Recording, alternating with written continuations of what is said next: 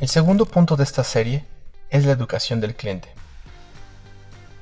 Espera, espera, espera. ¿Educar a mi cliente? Pero, ¿cómo? ¿Para qué? Sí, de eso se trata. Te cuento.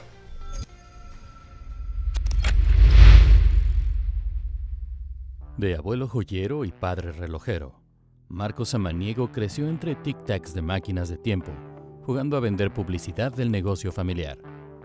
Hoy, amante de la fotografía y entregado a la publicidad, te da la bienvenida a Samaniego Talks, un podcast de creatividad, modernidad y soluciones para ti.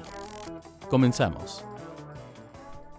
A menudo los fotógrafos se quejan una y otra vez de que sus clientes simplemente no los entienden que piden cosas imposibles, que todo lo que quieren lo quieren para allá, que necesitan que se realicen cosas que no tienen sentido. Seguramente te ha pasado. Lo que la mayoría de los fotógrafos no se da cuenta es que el primer paso para que los clientes entiendan y la relación sea súper cómoda y productiva es educarlos.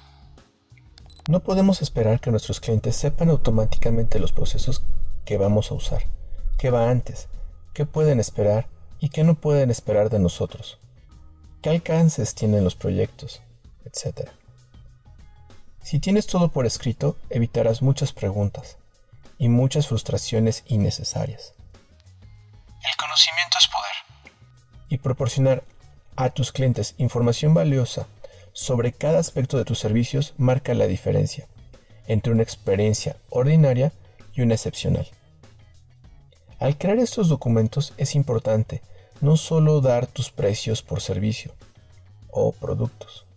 Debes ser informativo y claro, anticipar las preguntas de tus clientes por adelantado. Al explicar tu servicio y filosofía, te conectarás con los clientes, harás clic, se sentirán seguros y tú también. Y al final, todos estaremos más felices.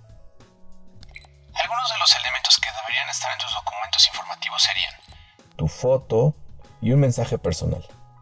Datos claros como reservar citas o sesiones, qué esperar antes, durante y después de una sesión, consejos sobre vestimenta para las sesiones, políticas, incluyendo contratos, lanzamientos, me refiero a lanzamientos, los release de modelos y productos que ofreces.